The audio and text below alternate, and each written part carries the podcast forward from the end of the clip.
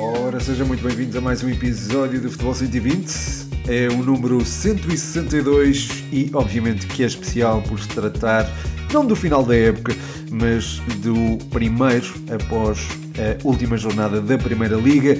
Uma Primeira Liga que foi longuíssima. Começou em inícios de agosto e só terminou agora em finais de maio. Eh, foi por circunstâncias do Mundial, foi também por isso mesmo uma época atípica e que trouxe, como é normal, alguns ciclos diferentes em cada uma das equipas. Eh, ainda assim, aquela que foi mais regular foi precisamente o Benfica, que acabou por se sagrar campeão nacional, consumando esta conquista após a vitória sobre o Santa Clara.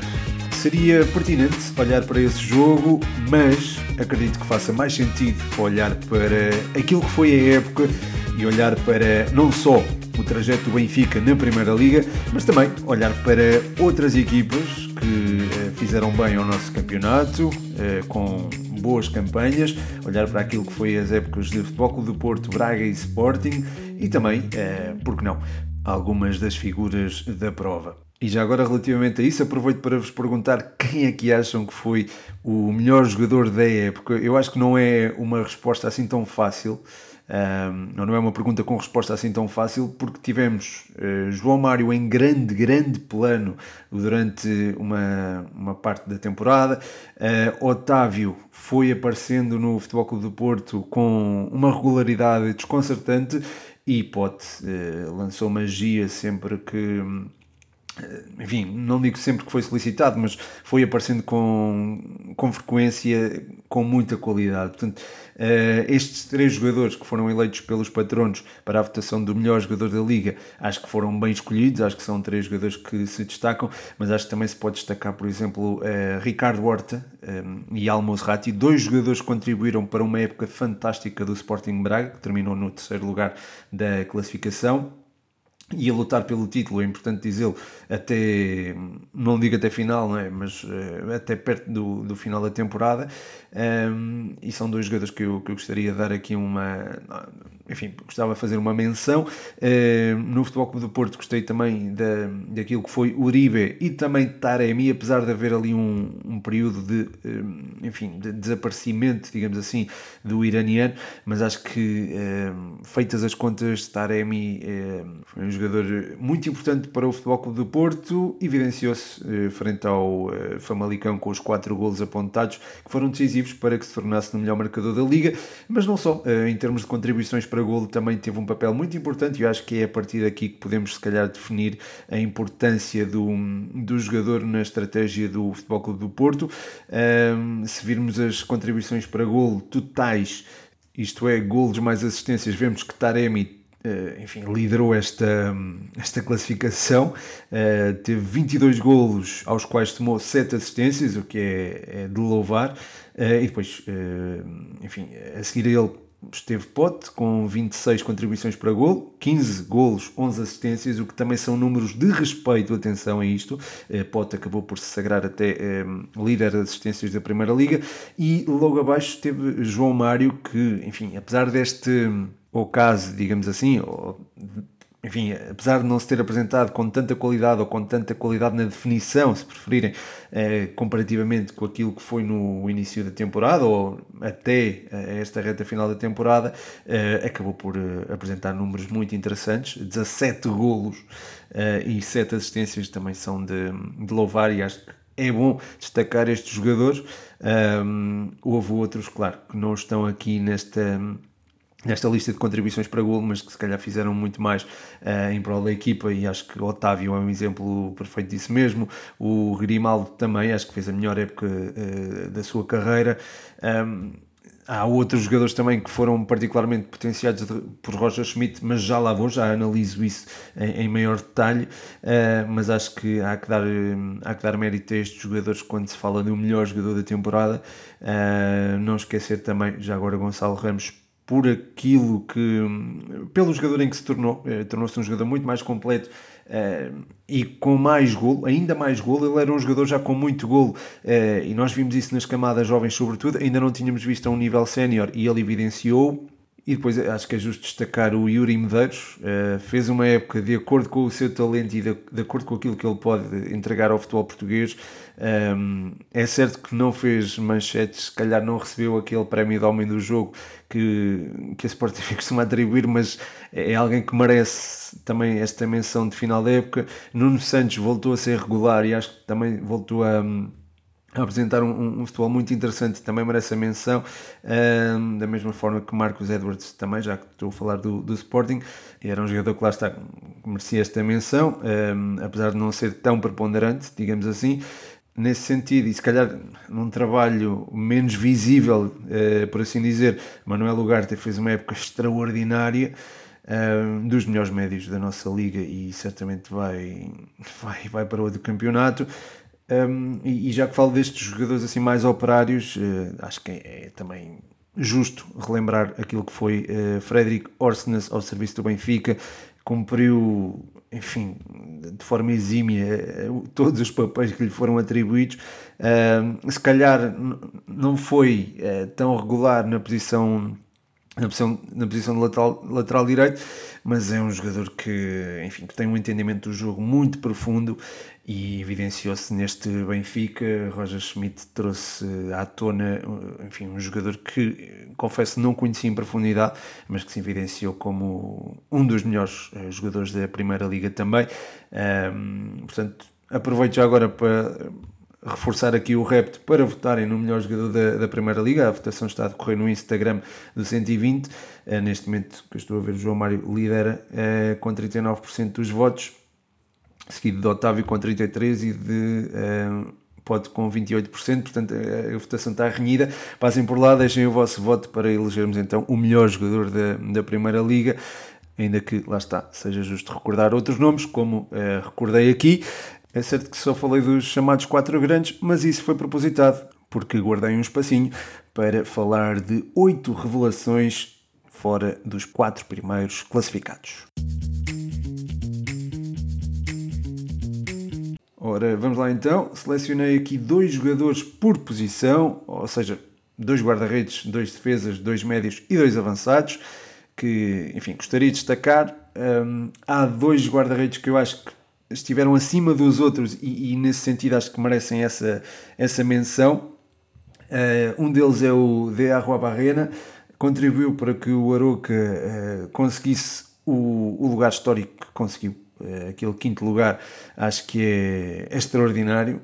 É certo que o Aroca terminou, por exemplo, com uma diferença de golos negativa, marcou 36, sofreu 37, mas a verdade é que uh, de Arroa Barrena uh, contribuiu para que esses 37 não, não, não crescessem, digamos assim, não tivessem uh, uma diferença, de certa forma, mais evidente. É um guarda-redes que me enche as medidas, defendeu alguns penaltis, teve defesas decisivas e, e, merece esta menção. Há quem diga já que é um, de nível de seleção uruguaia, eu tendo a concordar e acho que a breve prazo poderá fazer parte da seleção bicampeã do mundo. Quanto ao outro guarda-redes, eh, seria Andrew, do Gil Vicente. Houve outros guarda-redes que me agradaram, nomeadamente, por exemplo, o Ricardo Batista do, do, do Casa Pia, o próprio Bracali do Boa Vista também. Gosto muito do Luís Júnior uh, e acho que continua a evidenciar a sua qualidade no Famalicão. Todos estes merecem uma menção, mas Andrew em particular uh, mostrou-se uh, e, e, ganhar a, titularidade uh, a um monstro como é um, Kritschuk, que apesar de tudo, eu sei, teve problemas físicos, é, é, de, é de valor e acho que ninguém imagina, se calhar na próxima época, se Andrew se mantiver e Kritschuk também que Andrew não, não tenha a titularidade assegurada. Além disso, é um guarda-redes com apenas 21 anos e tem, enfim, tem, tem muita qualidade, sai com muita segurança. Um, em transportes também tem, tem muita qualidade. Eu acho que já é um jogador para, para outros patamares, com, com devido respeito ao Gil Vicente, mas acho que já pode uh, calçar as luvas de um grande. Uh, e acho que o Benfica, o Braga uh, e o próprio Sporting podiam usufruir bem do, do contributo do, do Andrew. Depois, olhando agora para os defesas, uh, volto à Aroca para falar do João Basso, mais uma época de afirmação como centralão, já tinha evidenciado, a sua qualidade noutras temporadas, mas uh, lá está, uh, foi, foi um jogador com, com muita regularidade, mais uma vez, e acho que é outro jogador que tem capacidade para subir outros patamares. Acho que o futebol europeu, é, se continuar no Aroca, eh, disputar as competições europeias, é perfeitamente ajustado para o, João Basso. Fez parte da equipa da semana de 120. Eu, entretanto, interrompi isso, mas fez parte da equipa eh, da semana de 120 algumas vezes e merece. Um, ehm, a menção, claramente. Uh, uh, aliás, eu acho que ele veio a, a, a, evidenciar desde o início da temporada, ao contrário do DR Barrena, que eu acho que teve uma, uma afirmação uh, progressiva, digamos assim. O outro jogador que queria destacar é o Felipe Relvas, do Portimonense. Já não o imaginamos, a não ser ali no, na zona de, de terceiro central, mas é, enfim, é, é um jogador que tem uma versatilidade enorme. É, faz a posição de defesa central, faz a posição de lateral esquerdo. Se for preciso, ainda joga ali no, no meio-campo, dá uma perninha, digamos assim. É, é, alguém que eu acho que merece também esta, este destaque eh, já desde o ano passado, que eu ando a, a evidenciá-lo na equipa da semana, nomeadamente. E é um miúdo de quem eu gosto bastante. Ele tem apenas 23 anos e acho que tem também um potencial muitíssimo interessante Uh, no jogo aéreo é, é, é, tem, tem valências. Um, a nível posicional é muito inteligente, lê muito bem o jogo. Enfim, é, é um jogador completo e acho que dá jeito a qualquer, qualquer clube. Portanto, nesse sentido, acho que é alguém que merece também uh, o destaque. Depois, olhando para o meio-campo, gostava de destacar um jogador de Famalicão e outro do Rio Ave. O do Rio Ave, e acho que não há aqui muitas surpresas, é Guga fez uh, a melhor temporada da carreira dele e já tinha feito uma com qualidade muito assinalável ao serviço do Famalicão, portanto isto só diz uh, muito da sua qualidade, apesar de ter descido com os vilacondenses, voltou a subir e, e, e, acho que o passo atrás lhe fez bem, é um jogador que agora está, uh, não é que antes tivesse alguma carência a nível físico, mas acho que tornou-se diferenciado nesse aspecto uh, e, e, lá está, apurou obviamente a qualidade técnica que já tinha, isso é uma coisa que o jogador de futebol pode ir apurando, mas aqueles que têm o toque, têm aquele toque de bola, parece que já nasceram com ele, né? e, e essa apetência nota-se aqui no Guga, que é um jogador que enfim, eh, merece outros patamares, eh, com todo o respeito para o Rio Ave, merece aqui um, umas condições europeias e acho que está pronto, está pronto para dar o salto. O outro jogador é o Santi Colombato, confesso que me surpreendeu, um, teve uma afirmação progressiva, não foi Uh, não foi um jogador, digamos que logo no início da época me, me surpreendeu, mas acho que ao longo da mesma foi deixando ótimas indicações e tornou-se numa das figuras do Famalicão. Contribuiu para que a equipa estabilizasse, uh, porque o Famalicão teve um, período mais, mais complicado. e acho que é, é um miúdo que eu gosto bastante e acho que vai ter aqui também uma ascensão interessante na carreira. Um, quer dizer, miúdo já não é bem miúdo, tem 25 anos, se não me engano, uh, mas acho que está a tempo de de fazer uma ainda de fazer uma carreira muito interessante até pelo futebol que, que exibiu. Depois olhando para o ataque uh, Yusuf Anji já não, enfim isto não é propriamente uma novidade ele já era um jogador que tinha evidenciado muita qualidade ao serviço Boa Vista mas nesta temporada uh, teve o faro de gol uh, coisa que não tinha evidenciado em épocas anteriores. Um, e, e, o outro jogador que eu gostaria de destacar é o André Vidigal que está estará enfim, está a justificar as esperanças que foram levantadas uh, quando ele apareceu na, nos, nos Júniores da Académica. Uh, a época ainda não acabou para ele, porque ainda vai ter o playoff não é? de, de manutenção uh, ou de promoção, mas é, é um miúdo que tem, tem muita qualidade e estou, estou muito feliz por estar a evidenciá-la agora. foi sendo adaptado como falso novo e lidou muito bem com essa, com essa situação, portanto é enfim, é também fruto da, da sua qualidade e também da sua inteligência de jogo.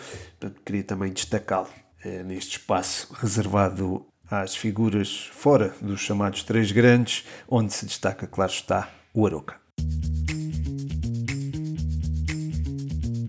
E é sobre o Aroca que falo aqui nesta secção do podcast. Acho que foi uma equipa, enfim, distinta. Eh, todos os anos há, há equipas que se destacam, há as equipas sensação, ehm, e o Aroca foi, sem dúvida alguma, uma delas. Não previa que o fosse no início da temporada, mas a verdade é que revelou a certa altura uma regularidade impressionante e isto tem dedo de treinador que já se sabe saiu eh, recentemente é, mas é, enfim, é, foi uma equipa que praticou um futebol, lá está, não era propriamente um futebol romântico uh, e que podia eventualmente não encher o olho, mas era um, futebol que trazia resultados e trouxe resultados ao Arouca durante muito tempo.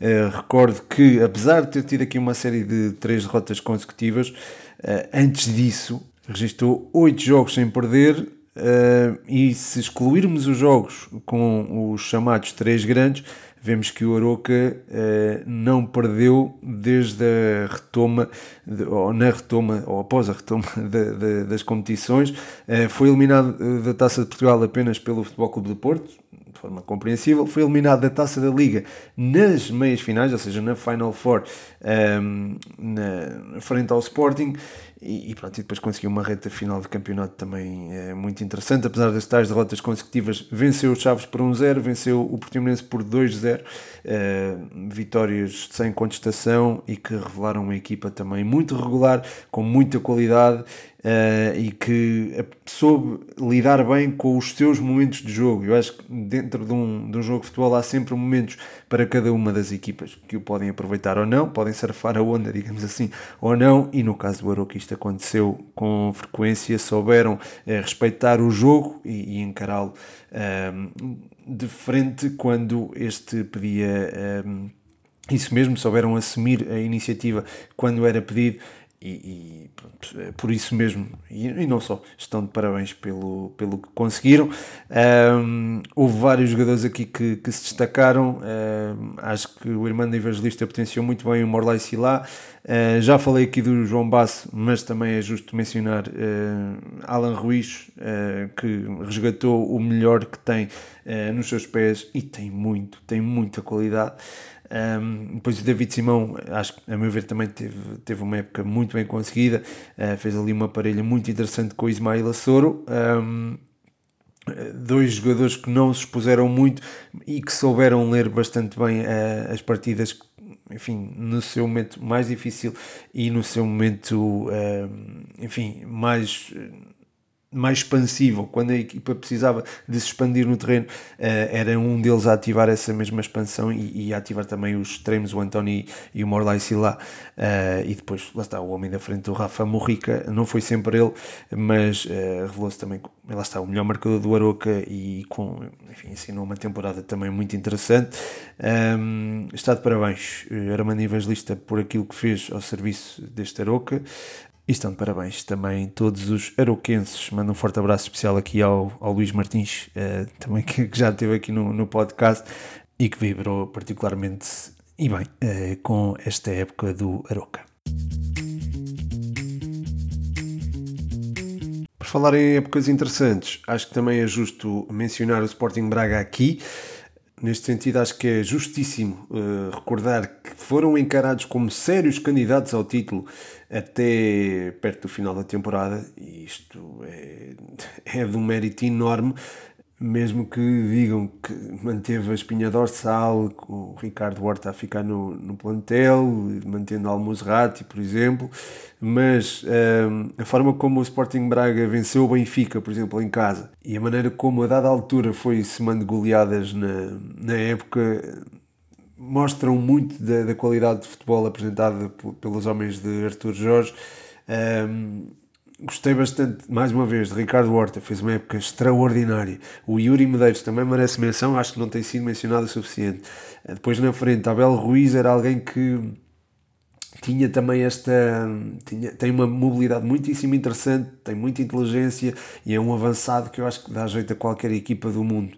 Um, e, e, lá está, há aqui aqui o, o Al também é um jogador que eu acho que merece toda, eh, todo o destaque porque a meu ver, foi dos melhores jogadores da liga e foi decisivo para que o Braga eh, apresentasse a qualidade que apresentou. Enfim, acho que há aqui muito, uh, há muito sumo, uh, digamos, para, para se extrair da laranja que foi a época do Sporting Braga. Peço desculpa por esta analogia.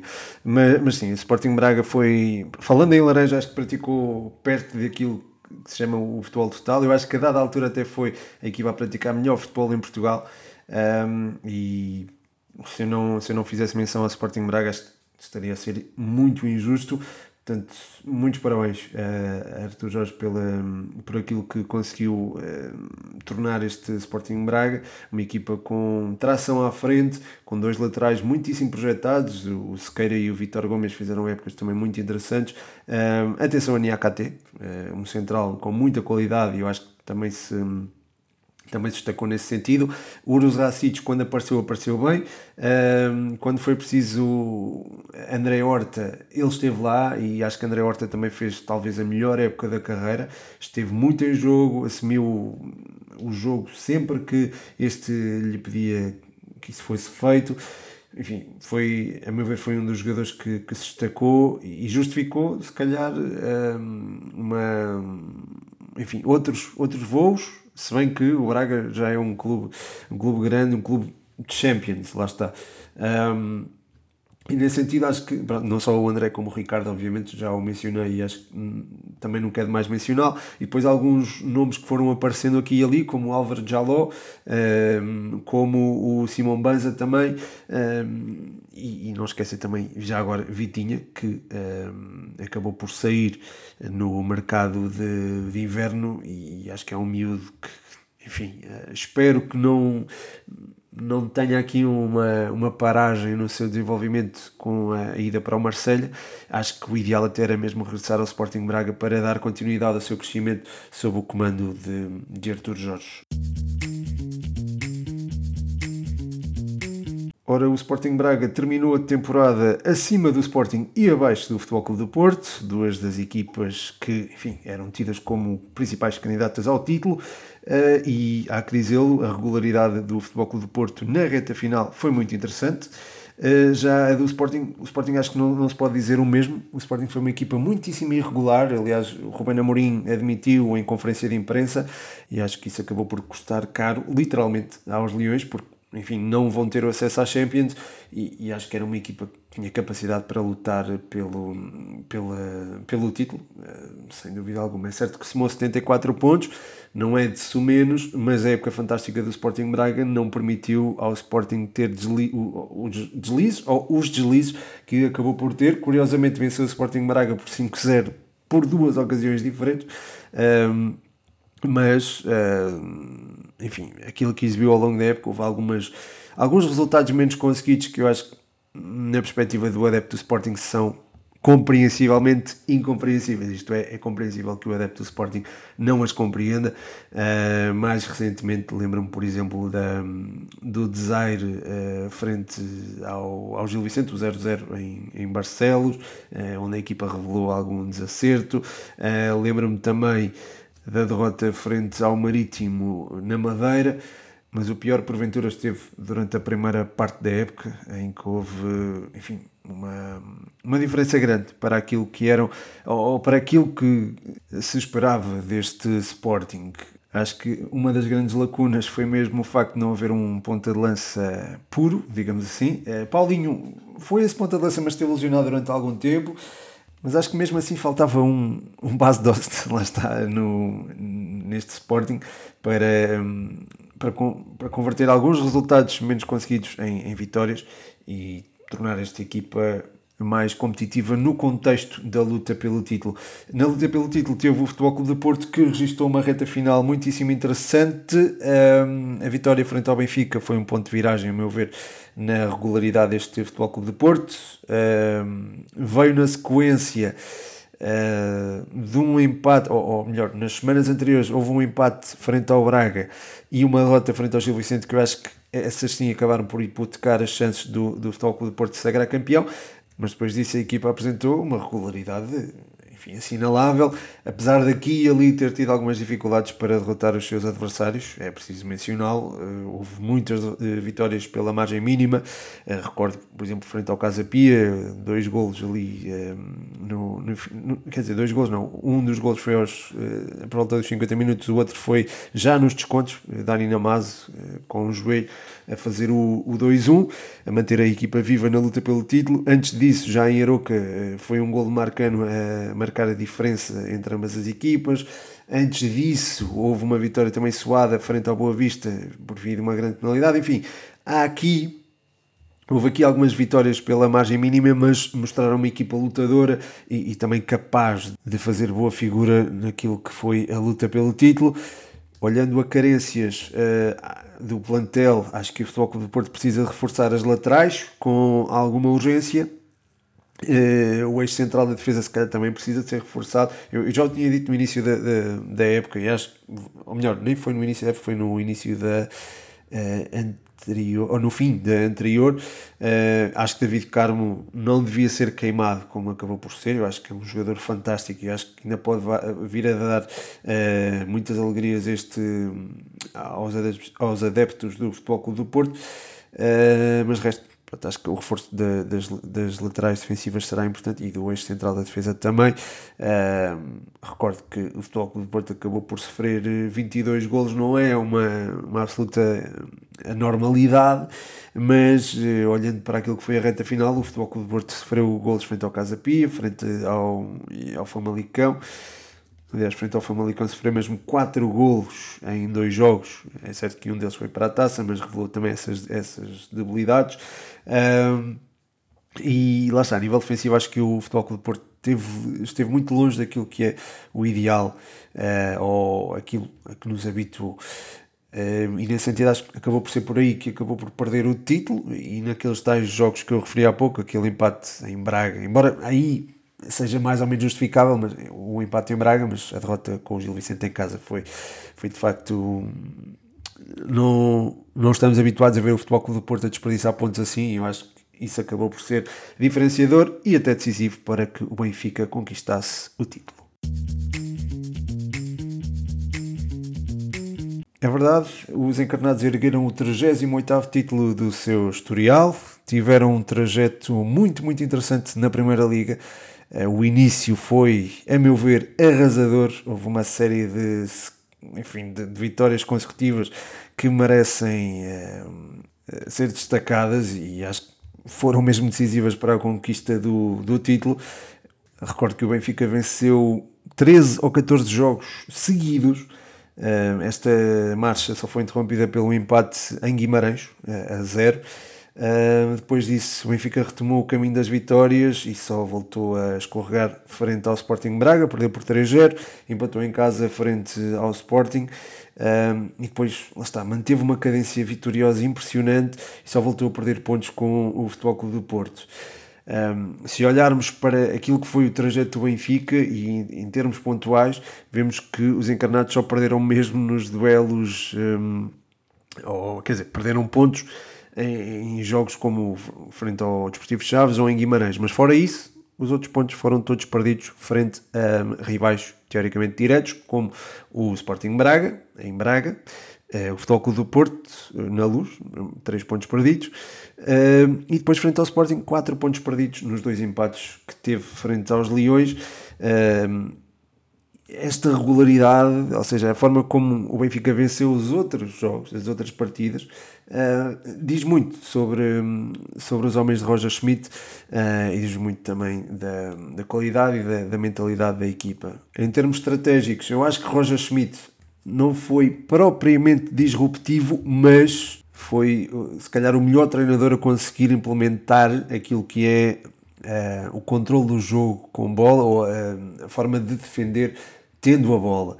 O Benfica no, no final da temporada registrou 63,6% uh, de posse de bola, isto em termos de uh, percentuais, claro, mas foi uma equipa que, hum, enfim, muitos dos jogos, e, e houve alguns jogos em que o Benfica venceu por, pela margem mínima ou por dois golos de diferença, em que não se sentiu essa vantagem ameaçada. E isso também é fruto da, da forma como o Benfica geriu o jogo com bola e não só Uh, também teve uma pressão ofensiva muito ativa e muito eficaz na, na saída de bola contrária. Gonçalo Ramos foi muito importante nesse aspecto, não foram só os gols, foi também o um contributo para o coletivo. Já tínhamos visto isto. Uh, no final da, da, época passada, ou na segunda metade até da, da, da época passada, ah, com um, eh, Nelson Veríssimo ao comando, vimos também um João Mário muito mais desperto para o jogo e também com uma capacidade de, de pressão muito interessante. Uh, Florentino deu uma ajuda importante nesse, nesse sentido.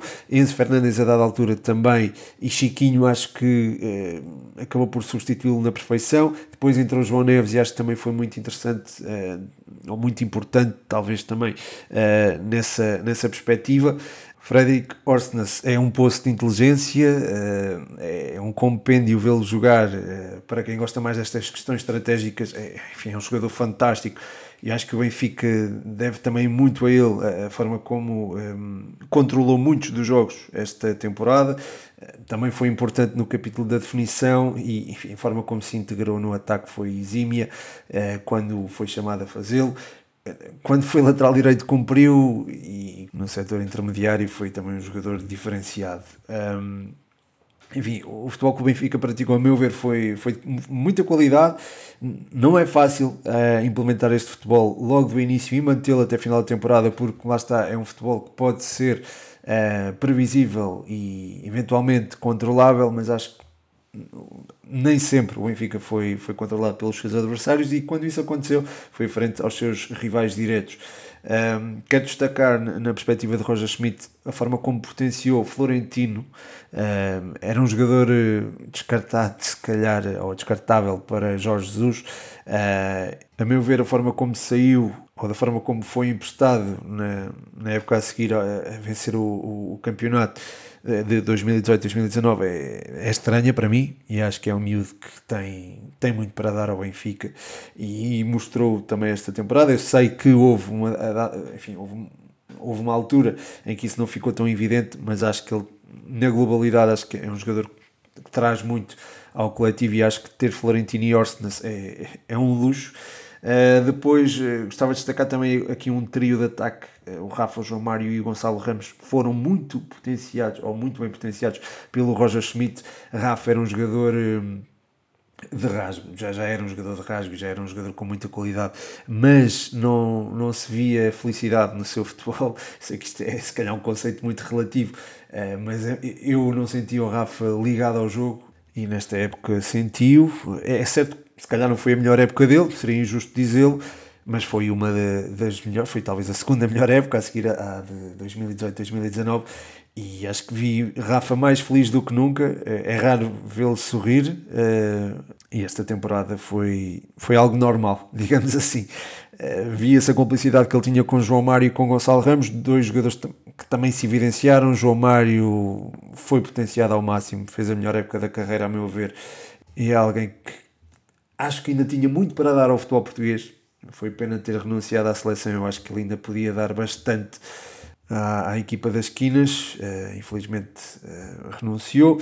Uh, Gonçalo Ramos ainda vai ter dar esse contributo. Foi um jogador que fartou-se de, de, marcar golos. Teve uma seca agora no, no período final que eu acho que lhe custou o título de melhor marcador. Acho que era algo que ele perseguia e, e enfim, não, não digo que merecia, porque acho que Taremi, obviamente, quem marca mais gols é quem merece vencer o, o troféu. Um, independentemente de ter marcado 7 penaltis ou 8 penaltis, eu não sei as contas certas, eh, o Taremi ter, ter feito essa quantidade de gols de, de grande penalidade, isto não tira mérito ao, ao iraniano, mas Gonçalo Ramos fez uma época extraordinária e, e acho que finalmente foi extraído uh, ou foi uh, trazido à tona uh, a qualidade de, do, do, jogador e o faro de golo que ele tem.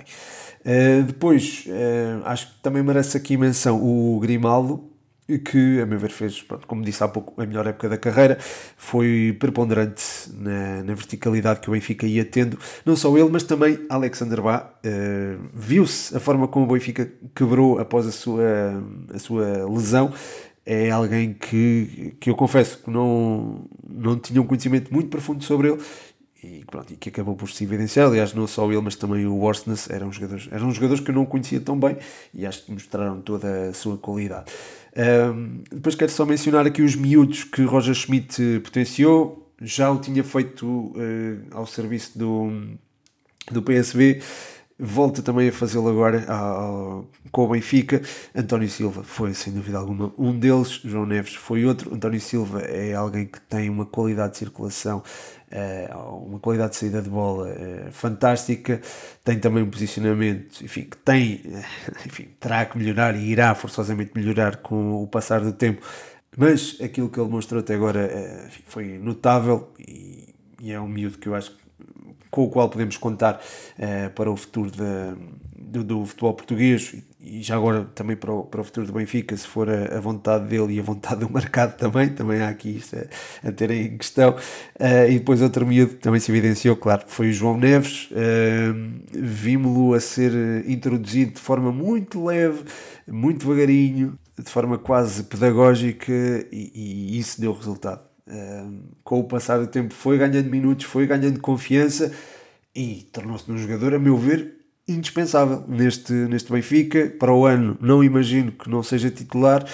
E ter João Neves, ter Orsnes, ter Florentino é, é de facto um luxo para, para o Benfica. Se conseguir manter os três, acho que é, enfim, é, é assinalável uh, e é. E, enfim, uh, vai, vai ser difícil travar este Benfica tendo estes três bem, uh, não só estes três, mas também Chiquinho, que também foi um dos jogadores potenciados por Roger Schmidt, que, a meu ver, foi o verdadeiro engenheiro, que ele é engenheiro mecânico, o verdadeiro engenheiro deste 38. Está de parabéns Roger Schmidt, estão de parabéns os jogadores do Benfica e está de parabéns também uh, a nação benfiquista.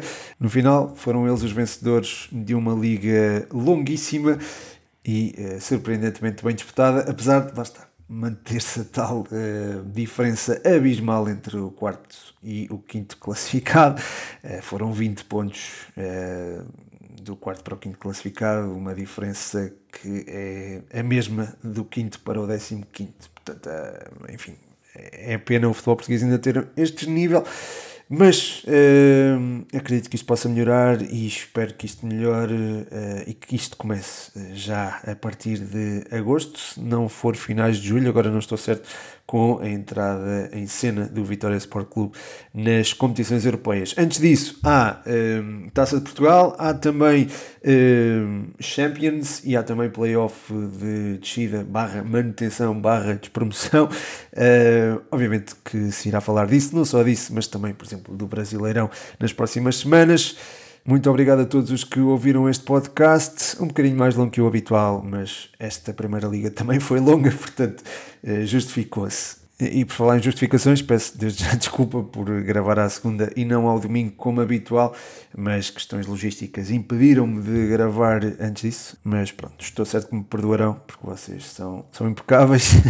Muito obrigado por ouvirem o podcast. Deixo-vos um grande, grande abraço. O meu nome é Pedro Machado e este foi mais um episódio do Futebol Científico.